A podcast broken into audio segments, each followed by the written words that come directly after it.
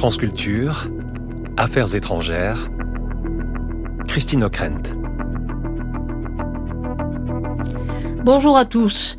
Nous autres Européens sommes depuis des mois directement confrontés à deux guerres en Ukraine et à Gaza.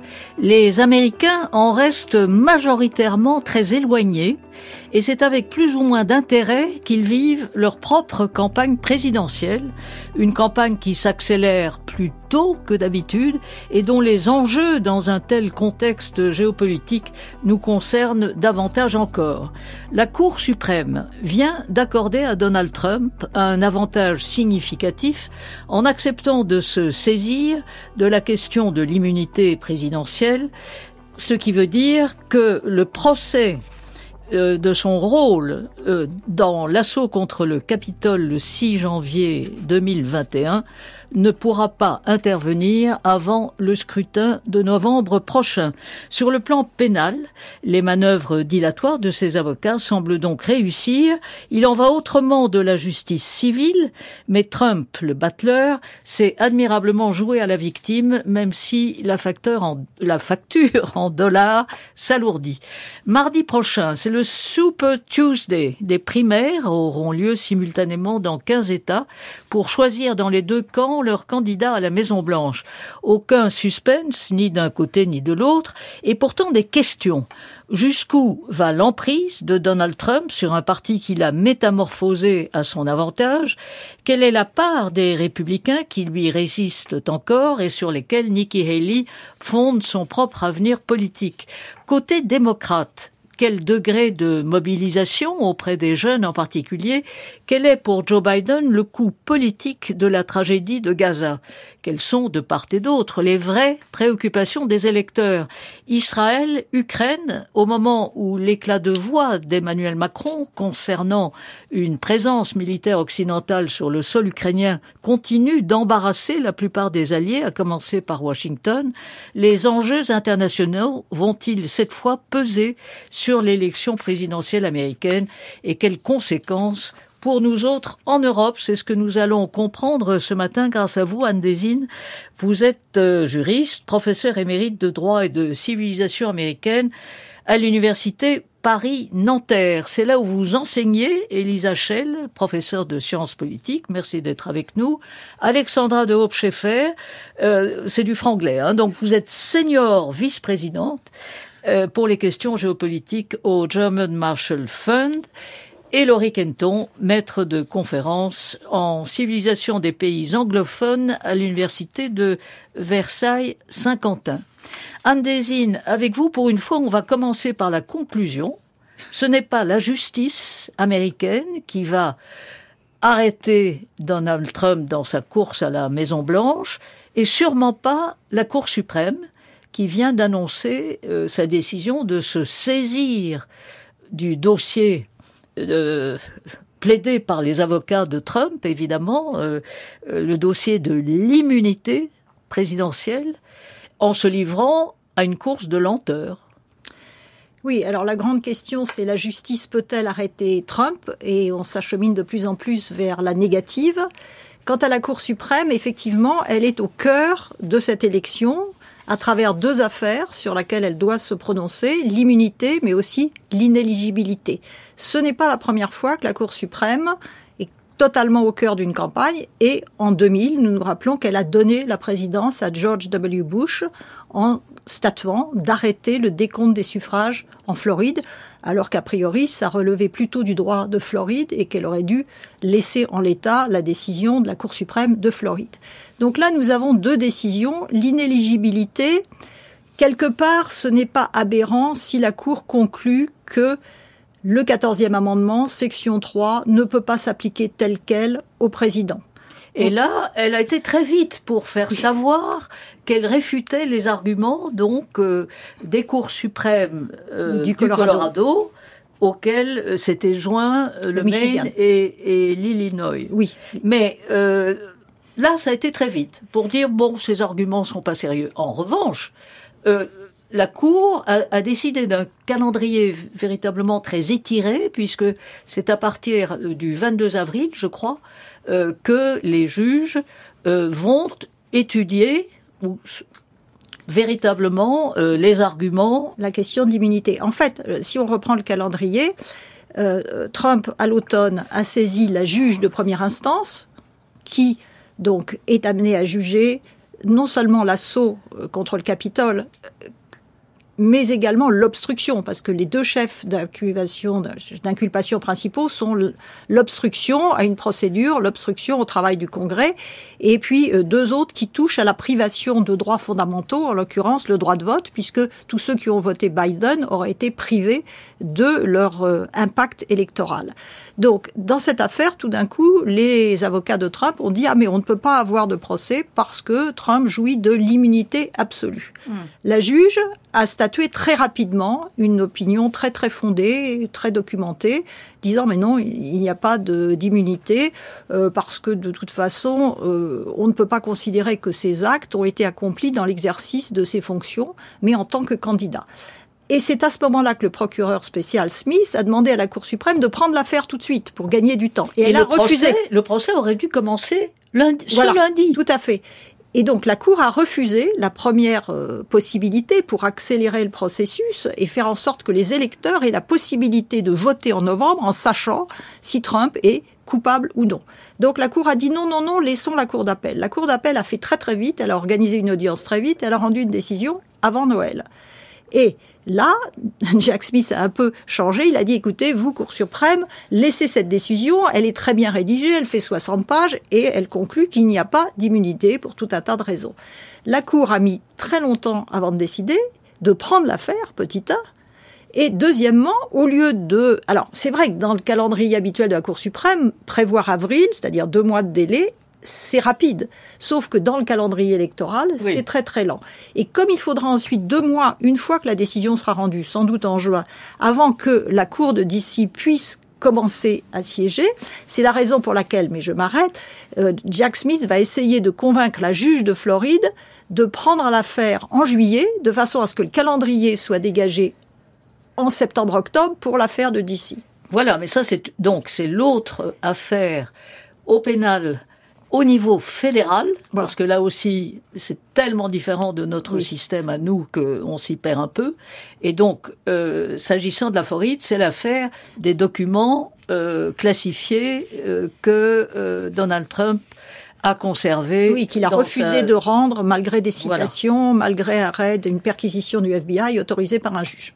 Laurie Kenton, ce qui est, ce qui est fascinant, en fait, c'est que et partout en Europe et en France en particulier, on suit cette campagne électorale non pas en s'intéressant à ce que tel ou tel euh, candidat pourrait faire, en tout cas sur le plan de la politique intérieure, euh, mais on guette les trous de mémoire euh, de l'un et de l'autre, les difficultés de Joe Biden, donc plus âgé de trois ans seulement, mais qui manifestement est en moins bon état euh, que, Donald Trump. Et on va voir euh, donc euh, ce week-end et surtout à partir de mardi un certain nombre d'élections primaires qui, alors là, disons-le, il n'y a, a, aucun doute, Trump sera le candidat républicain et Biden le candidat démocrate, mais expliquez-nous les, bizarreries de ce système électoral qui encore une fois, à chaque fois, on, les découvre et on s'étonne de, de leur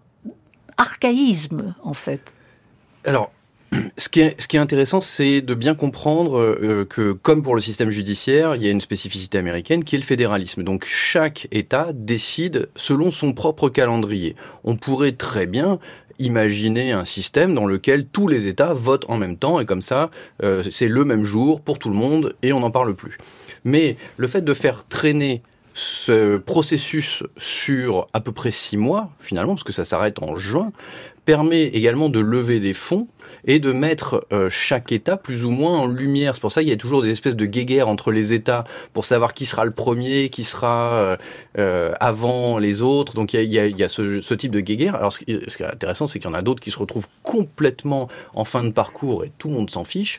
Et puis il y a tous ceux qui sont amalgamés dans le Super Tuesday, qui prend une importance parfois capital quand il y a un véritable enjeu. Là, il n'y en a pas vraiment. Et donc, il se retrouve un petit peu noyé dans, dans cette espèce de masse. Et donc, ça veut dire que pour nous, analystes, le Super Tuesday, bon là, il n'y a aucun enjeu, mais ça peut être assez compliqué d'y retrouver parce qu'il y a une quinzaine d'États en même temps, parfois euh, pour les, chaque parti.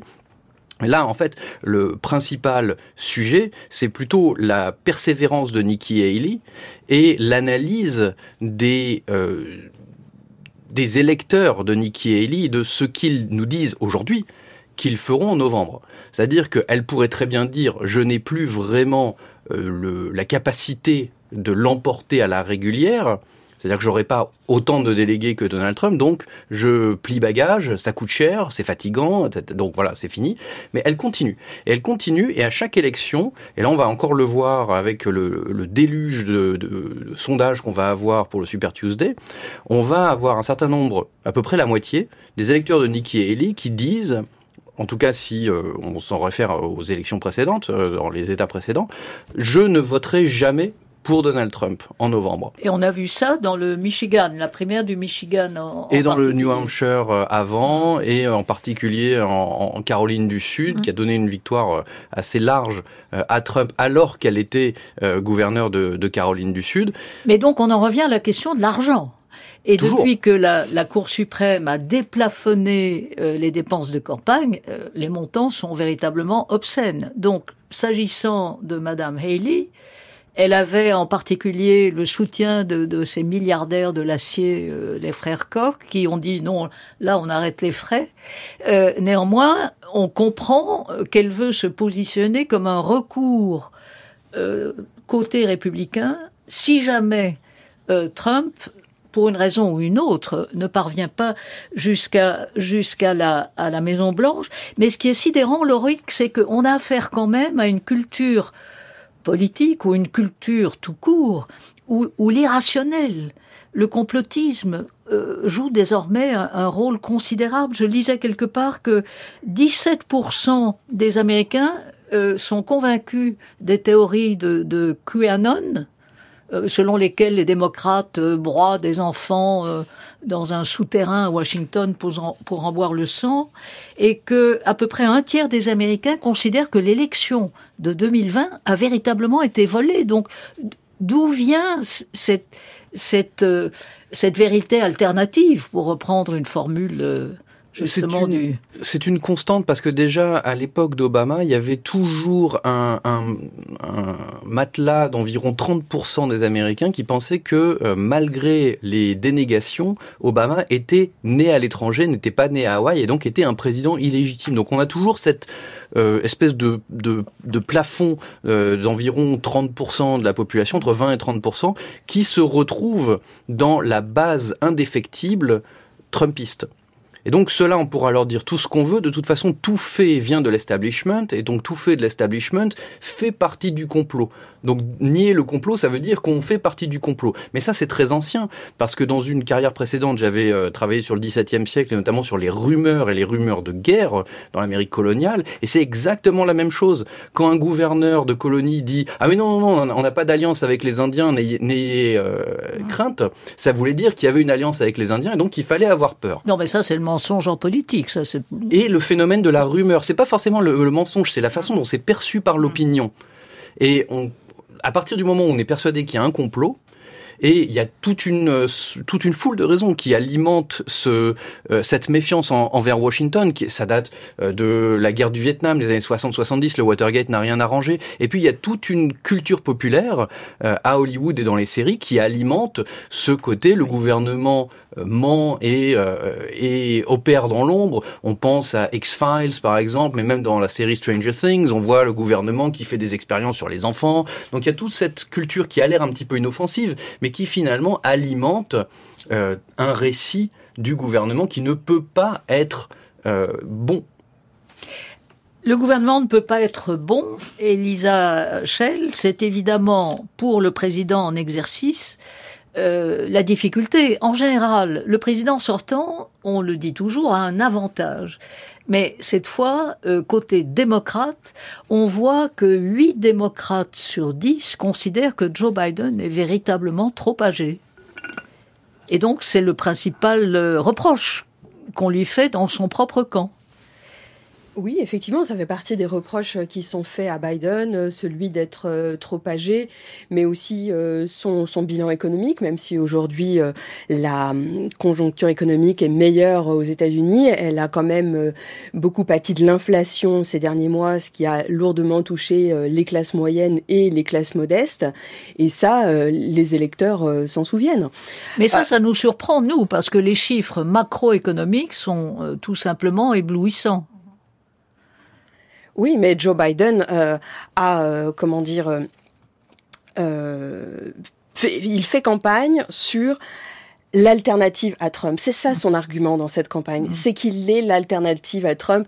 Et il dit d'ailleurs, si vous n'êtes pas satisfait euh, avec euh, avec Trump, euh, bah, regardez quelle est quelle est l'alternative.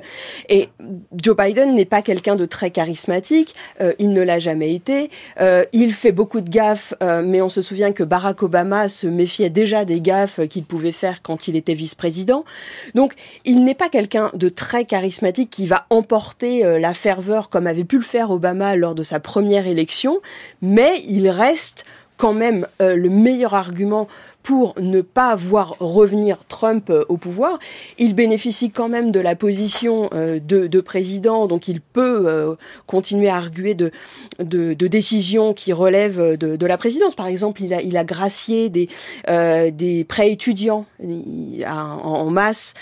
il, il va directement vers les jeunes pour les séduire. On a vu aussi qu'il a investi très récemment la plateforme TikTok pour... Oui, ce qui est tout à fait paradoxal, parce que évidemment, le, Congrès dans son ensemble dénonce euh, l'influence. TikTok, c'est chinois. Donc évidemment, le rôle que TikTok peut, joue ou non, enfin ou joue euh, ou non, dans la désinformation qui est aussi à l'œuvre euh, là-bas comme chez nous d'ailleurs.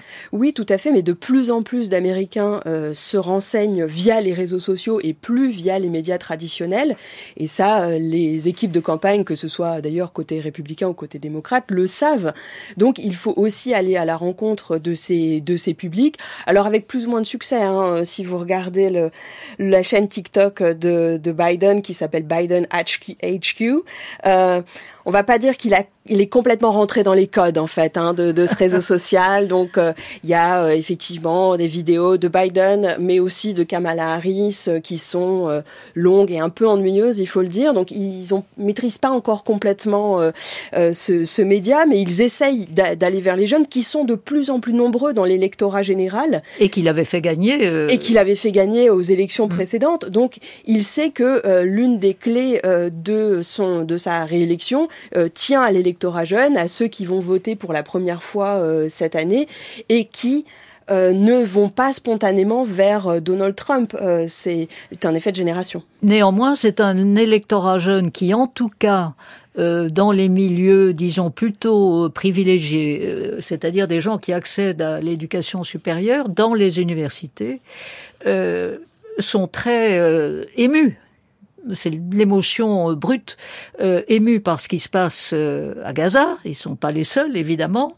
Et on a vu, en particulier dans la primaire du, du Michigan, Elisa, que 13,2% euh, des suffrages ont été des votes blancs, enfin un, vote non engagé. Alors c'est un État où il y a beaucoup d'arabo-palestiniens et aussi de musulmans puisqu'il y a une bonne partie de la communauté afro-américaine euh, euh, musulmane désormais. Donc euh, la leçon de cette primaire-là, est-ce que cela veut dire que ce qui se passe à Gaza est véritablement pour Joe Biden un, enjeu spécifique à cette campagne-ci? Alors relevons tout d'abord qu'il y a dix ans, dans le Michigan, dans, les, dans des mêmes circonstances, le vote blanc était de 10,9%. Donc il y a certes une augmentation, mais c'est pas non plus un raz-de-marée de vote blanc par rapport à ce qu'on a pu euh, observé les années précédentes. La manière dont euh, fonctionne en fait cette euh, communauté euh, arabo-musulmane dans le Michigan est assez typique du fonctionnement du Parti démocrate ces dernières années, c'est-à-dire que pour obtenir, on va dire, gain de cause sur une revendication, donc là le cessez-le-feu à Gaza, les groupes se mobilisent dans la rue, dans l'espace public et là dans les urnes pour être entendus et euh, espérer que leurs demandes soient relayées au niveau du parti. Et le, le Parti démocrate fonctionne comme ça, c'est vraiment un relais de mobilisation qui se manifeste dans la rue euh, et ici euh, dans les urnes. Donc on sait que dans les États, les majorités sont fines. Hein, euh, il suffit parfois de quelques dizaines de milliers de voix pour qu'un État bascule d'un côté ou de l'autre. Donc même si cette minorité n'est pas euh, numériquement euh, significative par définition, elle peut espérer peser euh, dans la balance d'un côté ou de l'autre, et donc d'être entendue par le, le, président démocrate. Je dirais que c'est de bonne guerre dans une campagne électorale.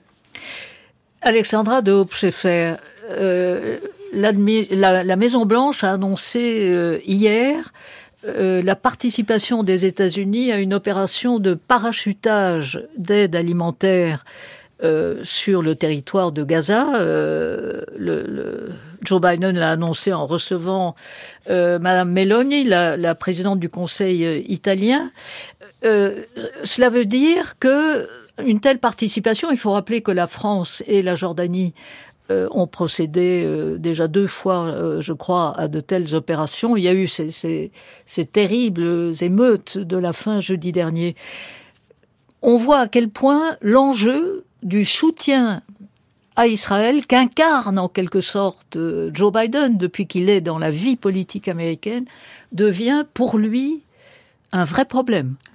Complètement. Euh, on, peut dire que, je dirais de manière en fait assez directe, que cette guerre pourrait faire perdre à Biden sa réélection. Euh, la, géopolitique, en plus de tous les sujets de politique intérieure dont on vient de parler, n'a jamais été aussi présente euh, dans les débats politiques américains dans cette campagne, mais aussi dans la vie quotidienne des Américains. Et là, on vient de parler effectivement du Michigan. Euh, on a la communauté arabo-musulmane aux États-Unis qui s'organise, qui a créé cette, espèce de groupe qui s'appelle Abandon Biden, donc abandonner Biden, ne votez pas pour Biden. Les jeunes euh, qui ont permis, comme vous l'avez rappelé, à Biden d'être élu en 2020, qui se désolidarisent totalement aujourd'hui de la posture de soutien de Biden envers Israël. Et donc Biden se rend compte du coup politique de son soutien à Netanyahou. Littéralement, Biden aujourd'hui est, est pris au piège de, de Netanyahou. Euh, cette scène où il mange sa glace euh, euh, avec beaucoup de plaisir hein, devant les caméras de grands médias américains, où il annonce qu'il a réussi à négocier et à convaincre Israël d'un cessez-le-feu et que d'ici quelques heures, ce sera mis en place. Et puis dans l'heure d'après, mmh. on a le ministre de la Défense israélien qui dit bah, que même s'il y a un cessez-le-feu temporaire, ils continueront leurs opérations à Gaza ça cristallise aujourd'hui en fait l'incapacité de Washington et donc de l'administration Biden euh, à peser sur son allié, un allié clé qui est Israël. Et Néanmoins... ça, c'est public, c'est aux yeux de, de tout le monde. En même temps, ce que ça fait, c'est que ça isole les États-Unis sur la scène internationale. Washington vient de poser son troisième veto contre une résolution du Conseil des Nations Unies qui cherchait justement euh, à euh, euh, appeler à un cessez-le-feu immédiat à Gaza. Washington, Alors, une nouvelle fois, seul a voté contre. Et Joe Biden a annoncé euh, hier encore qu'il espère un cessez-le-feu dans, dans, mm. dans, dans la nuit du 10 au 11 mars, c'est-à-dire au moment où commence le, le ramadan. Mais ce qui est singulier aussi, c'est que Donald Trump ne dit rien non. sur Gaza. Si, il a dit une chose qui est quand même tout à fait, euh, euh, comment dire, significative et qui traduit bien sa, euh, forme d'expression qui, qui fonctionne tellement bien auprès de son électorat. Il a dit ah ben le conseil que je donnerais à Bibi Netanyahou, c'est qu'il fasse un meilleur job en relations publiques. C'est une citation. Hein. Les Palestiniens font beaucoup mieux que lui. Euh, donc, c'est aussi euh, du côté républicain, euh, du côté de celui qui sera sans aucun doute le candidat républicain à cette élection présidentielle, à la fois une, un signe de, de prudence, mm -hmm. mais de désintérêt profond. Oui, euh, mais encore une fois, sous l'administration Trump, il a montré à plusieurs reprises que qui n'était pas un isolationniste. Hein. Moi, je pense pas du tout, euh, comme ce qu'on entend beaucoup dans les débats aujourd'hui, que le Trumpisme, c'est de l'isolationnisme. Il a montré à plusieurs reprises euh, qu'il était capable et volontaire pour intervenir dans ces situations de crise. Et moi, je le vois pas du tout rester à l'écart de, de cette crise. Mais ce que l'on voit, en fait, véritablement aujourd'hui, c'est que, en fait, ce que reproche hein, l'électorat américain aujourd'hui à Biden, c'est qu'il n'utilise pas le levier principal dont dispose aujourd'hui Washington pour faire infléchir euh, Israël, c'est-à-dire l'aide militaire et qui continue, qui continue, qui continue au détriment de l'aide à l'Ukraine et également euh, à, Taïwan. Euh, et là, c'est ce que lui reproche l'électorat jeune, c'est ce que lui reproche la communauté arabo-musulmane et même au sein de son administration aujourd'hui, vous avez une administration Biden qui est totalement divisée sur le sujet. Donc il y a de plus en plus de crispations, de tensions que vous ressentez aussi au niveau du Congrès. Alors effectivement, son annonce hier euh, de participer à cette coalition de pays euh, qui vont larguer des cargaisons humanitaires, c'est vraiment du symbolique. Alors là, c'est vraiment de, de, la, de la com, mais euh, qui n'a aucun impact sur la politique américaine. Et c'est ce qu'on reproche aujourd'hui à Biden, c'est que certes, dans la rhétorique, il dit voilà, il faut faire attention à la situation humanitaire à Gaza, mais dans la politique, il n'y a absolument aucun changement. Anne Désine, avec vous, revenons euh, à l'aspect judiciaire, euh, qui coûte très cher au candidat Donald Trump en tant que citoyen et qui coûte très cher aussi à son parti puisqu'il a, il, il, a tendance à, à, demander à ses partisans évidemment de, de l'aider à financer ses, ses, propres procès. Donc, il y a un certain nombre de procès au civil. Il faut rappeler qu'il y a quelques 91 infractions reprochées à Donald Trump, dont quatre au pénal. Mais au civil, l'ardoise est déjà très lourde, puisque si on additionne euh, deux euh, jugements récents, euh, Trump doit payer quelques 450 millions de dollars. Et ça, c'est dans le cadre de l'État de New York. Et là aussi, expliquez-nous comment, d'un État à l'autre, les règles diffèrent. Alors, pour schématiser, il y a deux affaires au civil qui coûtent effectivement près d'un si la, les décisions réussissent à être exécutées. C'est là l'une des difficultés.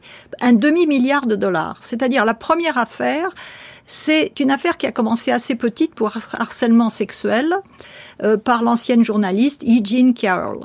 Elle a gagné pour harcèlement sexuel, mais comme Trump a continué à mentir, elle a intenté une autre action en justice pour diffamation. Et là, c'est le jackpot pour voilà. elle. Et là, nous avons 83,3 millions de dollars, dont 16 à titre de dommages et intérêts punitifs. Le dommage et intérêt punitif, ça n'existe pas en droit français, mais en droit américain, ça vise à dissuader l'individu qui a été condamné à continuer de mentir, ce qu'il fait. Alors cette affaire est intéressante plus globalement, et pour rejoindre ce que disait Loric, parce que on se rend compte que dans le climat de désinformation totale aux États-Unis, qui est permis à la fois par les théories du complot, mais aussi par la jurisprudence absolutiste de la Cour suprême sur le premier amendement.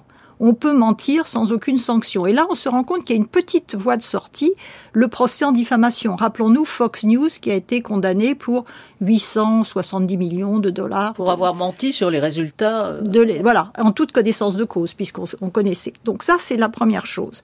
Et le point commun avec la deuxième affaire, euh, qui est le, procès pour fraude financière intenté par la ministre de la Justice de New York. Et là, nous sommes à 350 millions plus 100 millions d'intérêts de, qui continuent à courir. Et d'ailleurs, ce qui réjouit ceux qui n'aiment pas Monsieur Trump, c'est que chaque jour qui passe, il y a 100 000 dollars d'intérêts de retard qui s'accumulent. Donc immédiatement, il a fait appel, mais il y a une règle dans l'État de New York, comme dans beaucoup d'États, c'est que pour faire appel, il faut poser la somme la somme totale. Donc il doit poser, dans les deux affaires, grosso modo, 500-600 millions de dollars pour que la sentence soit suspendue jusqu'à... Il a un mois pour faire cela. Un mois depuis euh, la sentence. Voilà, c'est euh... ça. Ça fait un peu, moins de, un peu plus de 15 jours maintenant. Mais il a le droit d'emprunter. Alors, il peut soit poser l'argent, soit poster ce qu'on appelle un bond, c'est-à-dire qu'une institution extérieure va mettre l'argent contre une certaine somme. Hein. C'est un mécanisme bancaire euh, classique qui sera peut-être 10%, 20%, donc ça, ça lui coûterait de l'argent, de façon à ce que l'appel soit suspensif. Pour le moment, il n'est pas suspensif tant que l'argent n'est pas posé. Le problème, c'est que M. Trump a tellement de casseroles, c'est qu'il n'y a pas beaucoup d'institutions financières qui, vont se bousculer pour mettre cet argent.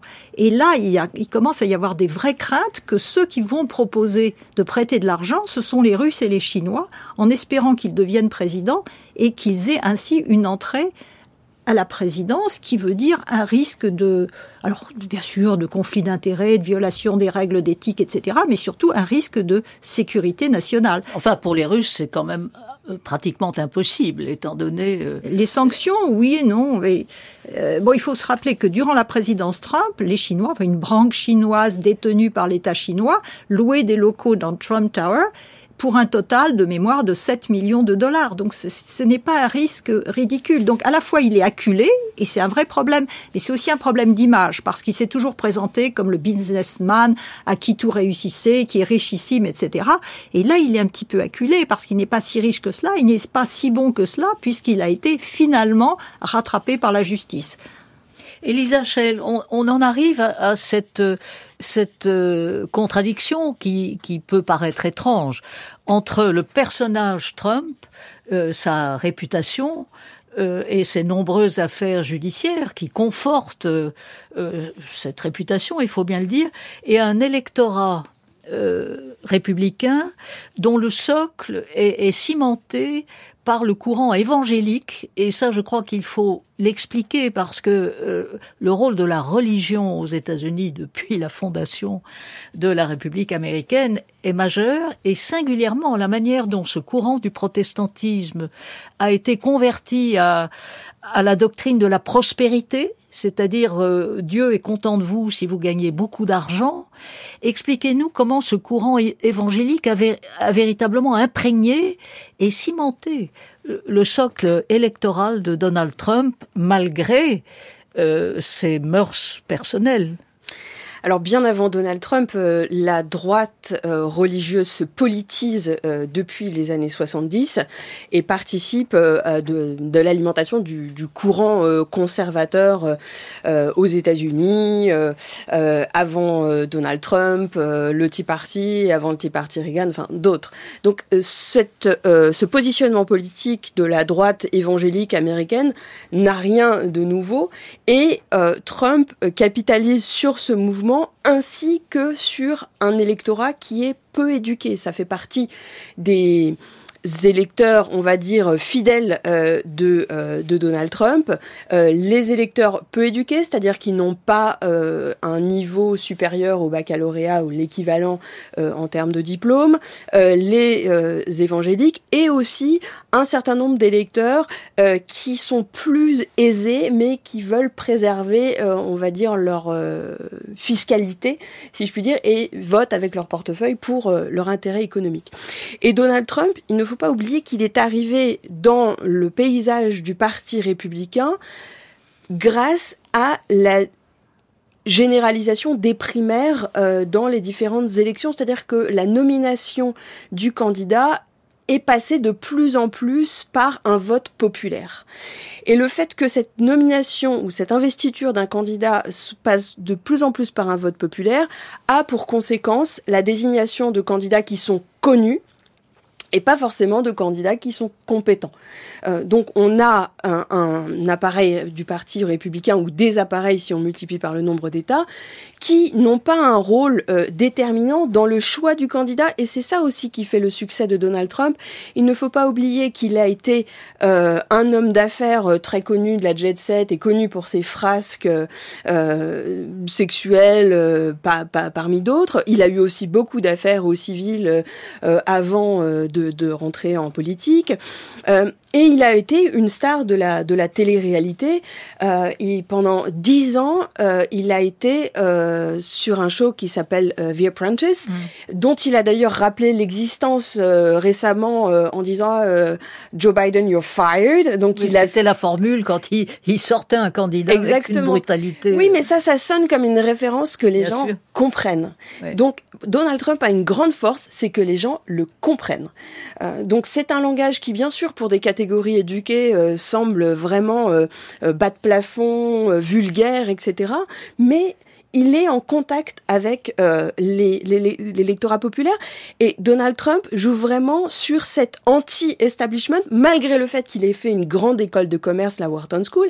Il a complètement fait oublier qu'il était le produit d'une grande école et l'héritier d'une fortune immobilière. Euh, oui, et d'une fortune et d'une fortune familiale. Donc c'est un héritier qui a fait une grande école, mais qui par son discours et son style a réussi à faire oublier le fait qu'il était pas un patricien au sens des Bush euh, ou euh, des Clinton, mais euh, quand même quelqu'un qui faisait partie de la haute société américaine. Et, ça, c'est une grande force. Et désormais, il contrôle l'appareil du Parti républicain au point, vraisemblablement, de faire nommer sa belle-fille à la tête oui, effectivement. Alors, ce qu'on a vu ces dernières, euh, ces derniers jours, ces dernières semaines, c'est vraiment un certain nombre de tours de force de la part de Donald Trump, qui a euh, réussi à placer sa belle-fille donc à, l'un des postes clés de direction euh, du, du Parti républicain il a aussi euh, réussi à, on va dire, obtenir ou en tout cas euh, à bénéficier du retrait d'un certain nombre de ses concurrents. Hein. La configuration du Super Tuesday est très favorable à Trump ne, pour, pour, plusieurs raisons, notamment qu'ils ne sont plus que deux. Euh, donc souvenons-nous qu'au moment des primaires de l'Iowa, ils étaient encore quatre. Et s'ils étaient toujours quatre dans la course, la configuration serait particulièrement défavorable à Trump, puisque dans un certain nombre d'États, on a une règle d'attribution des délégués qui fait que si on dépasse 50% des suffrages, on remporte la totalité des délégués et pas une, un, chiffre proportionnel. Et c'est le, nombre de délégués, euh, il y a un certain pourcentage. Il faut, il faut 1215 délégués euh, pour, s'assurer de l'investiture à la convention du Parti républicain euh, cet été. Donc dans une configuration à deux, avec en plus en face une Nikki Haley qui joue la sécurité, qui ne veut pas attaquer très très frontalement Donald Trump. Elle dit des petites choses, mais elle a encore dit hier je ne suis plus fort quand même. Là. Oh oui, mais elle a encore dit hier je ne suis pas anti-Trump. Donc elle elle ne va pas dans la constitution d'une coalition euh, anti-Trump ouvertement et elle compte sur les votes euh, des indépendants, euh, des non-affiliés et de quelques démocrates qui pourront voter dans les primaires ouvertes. Ça aussi, autre règle importante dans le schéma du Super Tuesday, euh, Haley mise sur les primaires ouvertes, c'est-à-dire dans les États où il n'y a pas de registre électoraux, euh, tout le monde peut voter à une primaire pour autant qu'il n'ait pas voté à l'autre primaire. Donc, euh, il peut voter aux primaires républicaines s'il n'a pas voté aux primaires démocrates. Euh, et Nikki Haley mise vraiment là-dessus, mais les sondages ne sont pas excellents. Je pense que 40% non, mais des scores qu'elle a fait pour l'instant sont le meilleur qu'on peut attendre d'elle. Elle joue, elle, elle joue, elle joue sur l'avenir. elle sait bien à ce stade qu'elle ne sera pas euh, la candidate euh, de son parti, sauf si il arrive malheur à Donald Trump euh, d'ici d'ici novembre. Mais en tout cas, Anne Désigne, pour revenir brièvement sur le dossier judiciaire, il y a dès le 25 mars une affaire pénale à nouveau, et c'est la, disons la plus la plus vulgaire, euh, puisqu'il s'agit de Stormy Daniels, donc cette dame euh, star du porno, euh, dont Donald Trump, à en croire son propre avocat qui depuis l'a trahi, a acheté le silence pour qu'elle ne nuise pas à sa à sa carrière politique. Et il y a cette autre affaire, parce qu'on est quand même au pays de, des séries euh, et d'Hollywood, l'affaire de Géorgie qui était euh, en fait la plus grave, euh, parce que là, c'est pas fédéral, mais c'est beaucoup plus lourd en termes de sanctions. Et là, c'est la procureure qui a manifestement une liaison malvenue avec avec le juriste qu'elle a elle-même nommé pour accabler le Donald Trump. Donc, bref, il y a deux affaires qui restent au pénal, et là aussi, Donald Trump a de fortes chances de s'en sortir. Donc, pour récapituler, vous aviez raison tout à l'heure, il y a bien 91 chefs de mise en examen au pénal. Certains pour deux affaires fédérales, les autres pour deux affaires étatiques, New York et la Géorgie. Les deux affaires fédérales sont plus ou moins bloquées pour le moment à cause des manœuvres dilatoires de Donald Trump Pour Washington, D.C., c'est la Cour suprême et l'immunité. Pour la Floride, c'est la juge qui est très très favorable à Trump, qui à chaque fois statue en sa faveur. Il faut dire qu'elle a été nommée par Trump. Elle fait partie de ce lobby, la Federalist Society, hmm. très à droite. Et donc à chaque fois que le camp Trump demande quelque chose, elle a tendance à statuer pour le temps. Hier, une audience de la journée entière. Le matin, le procureur spécial disait j'aimerais bien que ça commence en juillet. Et le camp Trump disait non, non, après l'élection. L'après-midi, le procureur spécial disait j'aimerais bien l'anonymat pour les témoins parce qu'il y a un historique de harcèlement. Et le camp Trump disait pas du tout, pas du tout. Et la juge a dit je vous donnerai ma réponse dans 15 jours. Donc, donc le niveau fédéral, il ne se passe rien pour le moment. Donc les espoirs de ceux qui se disaient peut-être Trump sera-t-il arrêté un jour, sont maintenant entre les mains de New York, qui est l'affaire, vous avez raison, la plus légère, une sombre histoire de son avocat a payé 130 000 dollars, ce n'est pas non plus, pour acheter le silence de la star du porno. Mais euh, l'avocat en question, Michael Cohen, s'est fait rembourser en honoraires. Donc il y aurait une violation et peut-être aussi une violation de la loi sur la campagne électorale. Le problème, c'est que donc la première affaire qui va venir devant un juge, devant des jurés, parce qu'il y aura des jurés, alors des jurés qui seront très hostiles à Trump, parce que c'est Manhattan, il n'y a pas beaucoup de pro-Trump à New York. Mais c'est la plus légère. Et donc, cette stratégie de victimisation de Trump, c'est une chasse aux sorcières, on m'empêche de faire campagne, etc., va jouer à plein parce qu'effectivement les charges sont très légères. Alors que si le premier procès qui avait eu lieu, c'est Washington DC avec l'assaut et l'obstruction à la certification des résultats, cela donnait une tournure bien préférable. La Géorgie, et je finis là-dessus, ça aurait été très très bien parce que comme c'est une affaire étatique, s'il y avait un verdict de culpabilité, le droit de grâce fédéral ne peut pas s'appliquer. Donc, euh, et donc Trump, s'il est, euh, élu, ne pourrait pas s'auto-amnistier. Mais Laurie Kenton, venons-en aux, préoccupations des électeurs. Ceux qui euh, se dérangent pour aller voter dans les primaires, dans les deux camps, donc il faut toujours rappeler que c'est dans chaque camp que se déroulent ces primaires. Que disent les sondages au niveau national s'agissant du duel Biden-Trump?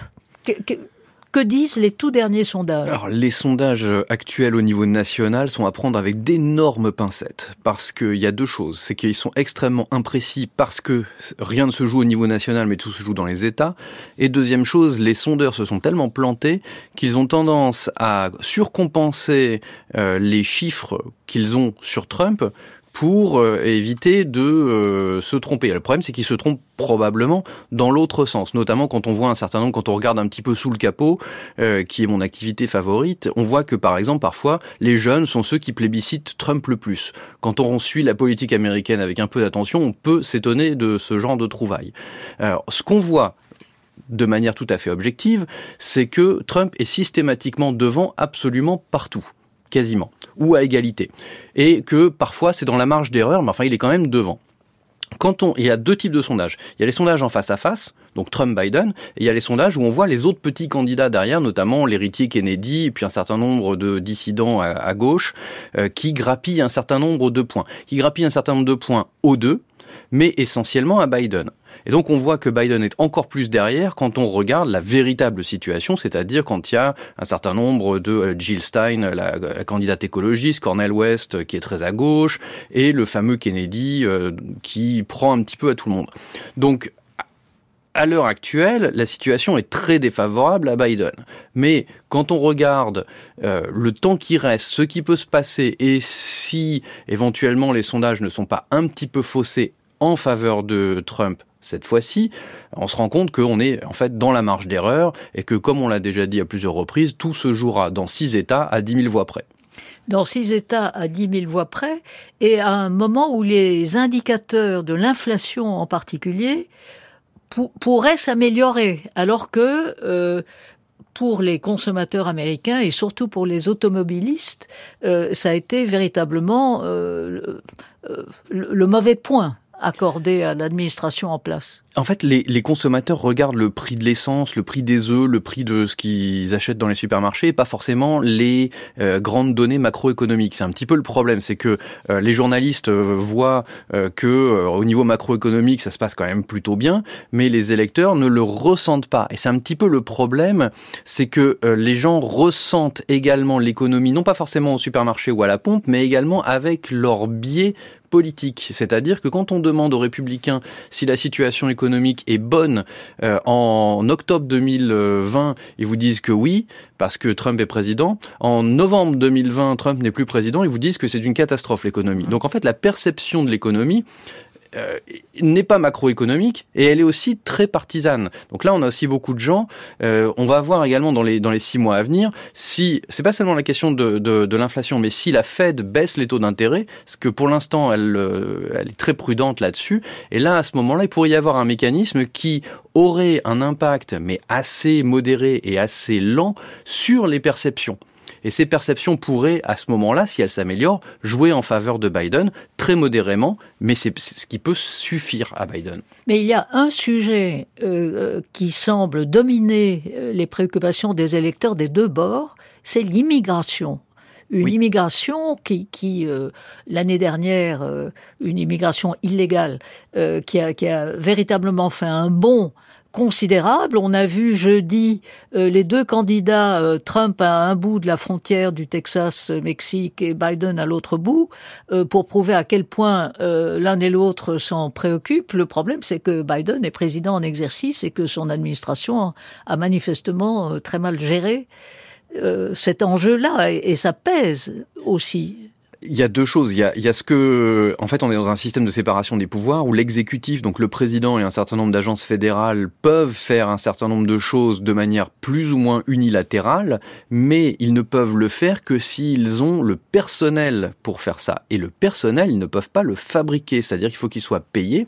Et pour payer des juges, euh, des euh, gardes frontières, etc., il faut de l'argent accordé par le Congrès. Le Congrès ne fait rien, euh, notamment parce que là, il y avait eu un, projet, enfin, il y avait eu un accord sur un projet de loi qui pouvait donner plus de pouvoir à Biden, mais qui a été bloqué par les républicains, qui ont le petit doigt sur la couture du pantalon, parce que Trump a dit surtout pas d'accord, parce que pour moi, ça veut dire que l'immigration n'est plus un problème, et donc j'ai une carte en moins à jouer.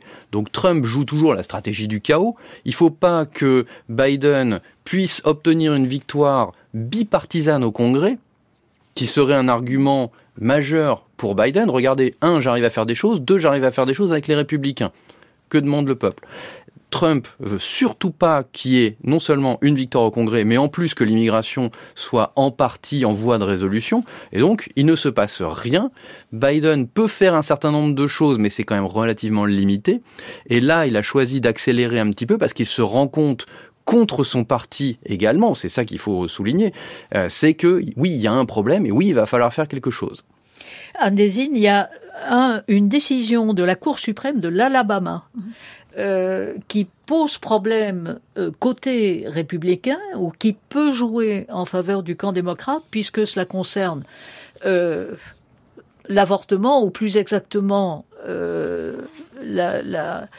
l'insémination artificielle. Et euh, on, a vu euh, dans des élections partielles que la question de l'avortement pour les femmes, bien évidemment, et même côté républicain, euh, reste une question extrêmement sensible et qui peut nuire aux candidats républicains. Alors, petit retour en arrière, en 1972, la Cour suprême déclare un droit fédéral à l'avortement. Ça permet à la droite religieuse de se mobiliser pendant 50 ans et, grâce aux trois juges nommés par Trump et la Federalist Society, ils obtiennent gain de cause dans la décision Dobbs qui dit c'est aux États de décider et qui se lave les mains en disant comme cela tous les problèmes vont disparaître. En fait, cela ouvre la porte à de multiples autres problèmes. Et cette décision de l'Alabama, c'est juste une continuation de dire les œufs euh, non fertilisés, enfin les embryons congelés, sont des enfants. Et donc tous Ils les... ont une personnalité juridique. Voilà. Et donc tous les États, dont l'Alabama, qui ont une loi pour protéger les enfants, il peut y avoir des actions en justice contre les cliniques de fertilisation in vitro. Et ça a gelé immédiatement toute l'activité in vitro, d'où panique des républicains, parce que évidemment les démocrates s'en sont emparés. Et donc dans l'Alabama, il y a déjà le Congrès de l'Alabama qui essaie de voter un texte qui ne tiendra pas sur le plan ni juridique ni logique en disant ah mais on, on, autorise in vitro. Mais que va-t-on faire des, des, embryons non utilisés etc donc la Cour suprême lorsqu'elle a mis fin à ce droit un petit peu général à l'avortement a créé de multiples problèmes. C'est un des sujets qui peut bénéficier aux démocrates comme par le passé. Avant d'en revenir avec, euh, avec vous, euh, Laurie Kenton et Elisa Schell, euh, au, au, au mois qui vont euh, nous amener jusqu'au scrutin final, donc le 5 novembre prochain. Alexandra, vous nous disiez tout à l'heure que euh, Israël-Gaza pèse extrêmement lourd sur l'administration en place. Vous disiez même que cela pourrait faire perdre Joe Biden. Qu'en est-il de, la guerre en Ukraine, où là, le consensus semble plus général même si ça n'a pas l'air de préoccuper l'opinion publique au, sens large. Oui, alors et il y a un lien du coup à faire aussi sur le dossier euh, migratoire parce qu'en fait euh, aujourd'hui euh, le paquet d'aide américaine à l'Ukraine hein, qui s'élève à 60 milliards de dollars est aujourd'hui pris en otage par la question migratoire. C'est-à-dire que le Sénat l'a fait passer, ce paquet, mais maintenant c'est coincé à la Chambre des représentants, qui a comme chef, donc euh, speaker, un Trumpiste, Mike Johnson, qui est donc téléguidé euh, à distance par Trump euh, lui-même et qui dit je ferai passer éventuellement le paquet d'aide si Biden s'engage à muscler encore plus sa politique migratoire, notamment à la frontière mexicaine. Et donc c'est pour ça qu'il faut comprendre aujourd'hui que ce soit Gaza ou l'Ukraine, c'est à la fois des sujets de politique étrangère certes, mais avant tout de politique intérieure américaine. Et c'est là où le, les propos du président français euh, lundi dernier, à l'issue de cette conférence très utile oui. euh, pour exprimer le consensus euh, des alliés s'agissant du soutien à l'Ukraine, mm. cette petite phrase disant en dynamique, en dynamique, euh, il faut euh, envisager éventuellement, non pas l'envoi de soldats, hein, il faut être précis dans, dans ce que Emmanuel Macron a, a exprimé ce jour-là, mais l'envoi possible, de, en fait, d'une assistance militaire sur le terrain. C'est ça, une, une, présence militaire. Bon, là, euh, ça embarrasse fortement euh, la Maison Blanche. Oui, parce que la, la, posture de Biden depuis le début. Alors lui, on se souvient, euh, c'est lui qui a en fait euh, mis en œuvre d'abord le retrait des forces d'Afghanistan fin 2021 et dans quelles circonstances chaotiques. Et donc lui, il veut pas euh, que son héritage ce soit une une implication dans une nouvelle guerre. et donc son motto, son slogan depuis le début, c'est No boots on the ground, donc euh, pas de soldats sur le terrain. Or, moi, je pense que stratégiquement, d'afficher sans arrêt publiquement ce qu'on ne va pas faire n'est absolument pas dissuasif aux yeux de Poutine. Et donc là, après deux ans, d'où je pense aussi euh, l'importance de cette conférence sur l'Ukraine à Paris qui a accueilli le président Macron, c'était de faire un bilan urgentissime parce que la situation sur le terrain n'est pas du tout en faveur aujourd'hui de, euh, de, de l'Ukraine. Le vent tourne et puis il y a très clairement une crainte d'élargissement de cette guerre, notamment via Kaliningrad euh, entre la Pologne et la Lituanie, qui est une, énorme préoccupation des, euh, des, des, tentatives de déstabilisation russe de la Moldavie ou de pays membres de l'OTAN. Alors ce qui est extrêmement intéressant aussi, c'est de voir la réaction allemande, parce que l'Allemagne, ça fait plus d'un an qu'elle réfléchit à ces scénarios également. Donc il y, y avait en fait aucune surprise. Sans doute, ça a été très maladroitement comme parfois c'est le cas avec euh, notre président exprimé, mais il a exprimé quelque chose qui est en fait discuté au plus haut niveau des cercles politiques et des états-majors en Europe et aux États-Unis depuis plus d'un an et demi. Et là, après deux ans, dans le contexte où nous nous trouvons aujourd'hui en Ukraine, il est urgent de repenser notre engagement, effectivement, et peut-être d'envisager un engagement qui soit plus direct.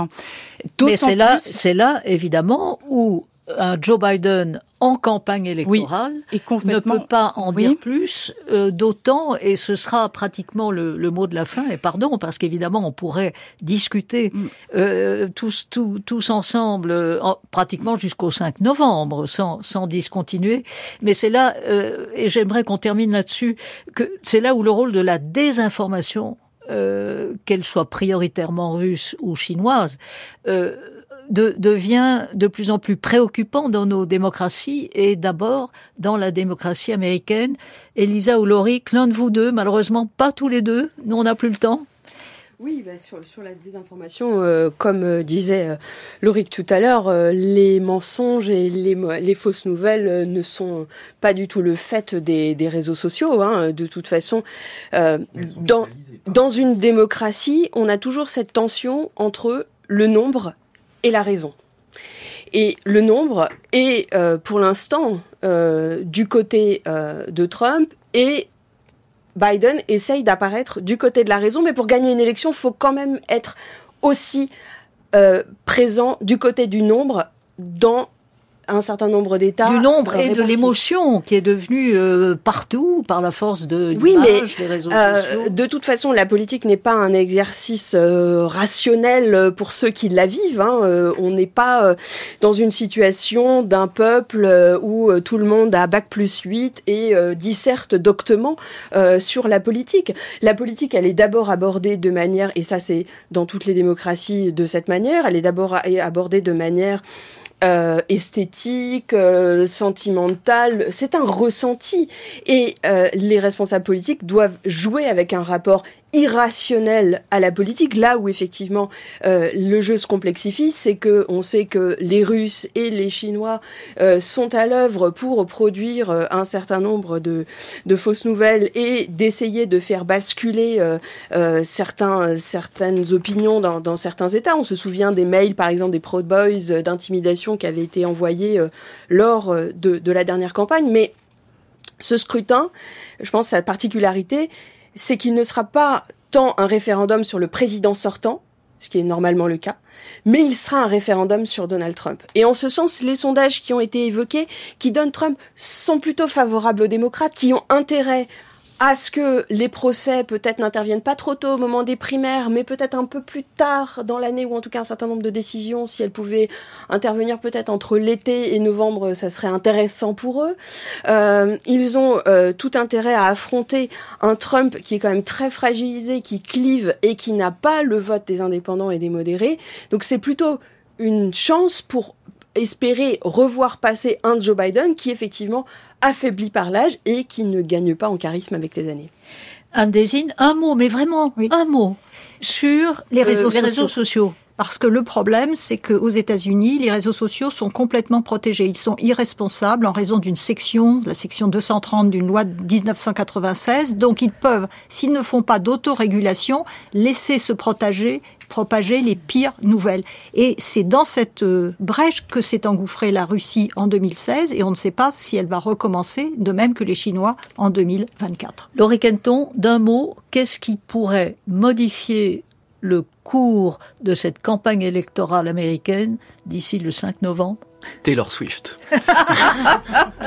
Eh bien, on en reparlera ensemble, Taylor Swift, d'autant qu'elle va se produire euh, en France, à, Lyon, je crois, et à Paris, au mois de mai. On en reparlera ensemble. Euh, nous sommes arrivés euh, à la conclusion extrêmement provisoire de, cette conversation. Et donc, je vous remercie. Je commence par vous, Alexandra. Il est évident que on a besoin de parler davantage encore des conséquences euh, à la fois de l'Ukraine et, et de Gaza, et cela va nous mobiliser dans les semaines qui viennent.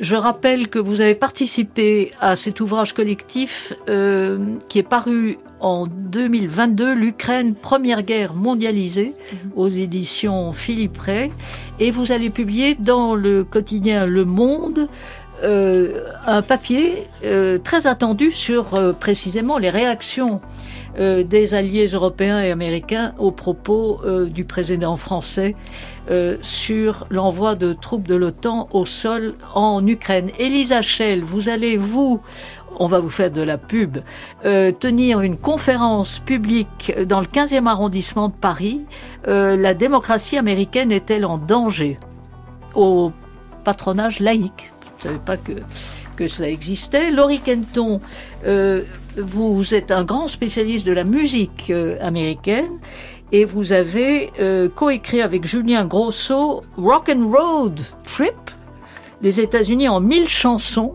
de l'Alabama au Wyoming, euh, hors collection en septembre 23, c'est une, une, très bonne idée. Et euh, bien sûr, Anne Desine, euh, je recommande le prochain numéro de l'Hebdo 1 qui sort mercredi prochain, où vous signez un papier consacré à cette question, la justice peut-elle être un obstacle, être encore un obstacle pour Trump? À la réalisation, Luc-Jean Reynaud, à la technique, Noé Chaban. Je remercie Mercia Nezic et la documentation de Radio France. Et tout de suite, Nora Amadi sous les radars.